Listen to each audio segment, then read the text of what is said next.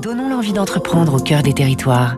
Avec la banque Tarno, une banque du groupe Crédit du Nord. Fabrice Lundi focus ce matin sur l'un des grands acteurs du transport public de surcroît écolo.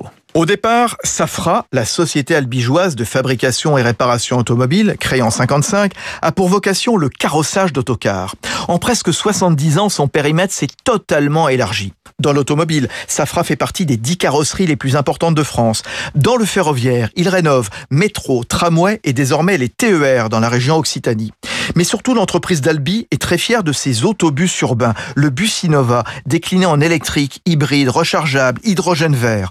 Déjà en service à Versailles, au Mans, dans le Pas-de-Calais, il est convoité par de grandes agglomérations. Un bus à hydrogène qui ne rejette que de la vapeur d'eau peut parcourir 350 km par jour et sa maintenance est plus simple que celle d'un modèle diesel. Vincent Lemaire, le président de Safran. Évidemment, il n'y a pas toute la maintenance qui tourne autour du moteur, il n'y a pas de vidange. Et puis aussi, sur un véhicule électrique, on fait vraiment avec un autobus euh, électrique, un autobus hydrogène, une conduite dite à un pied. On accélère, on relâche, on récupère de l'énergie au freinage par exemple, et donc on freine moins, on use moins les, systèmes, de, frein.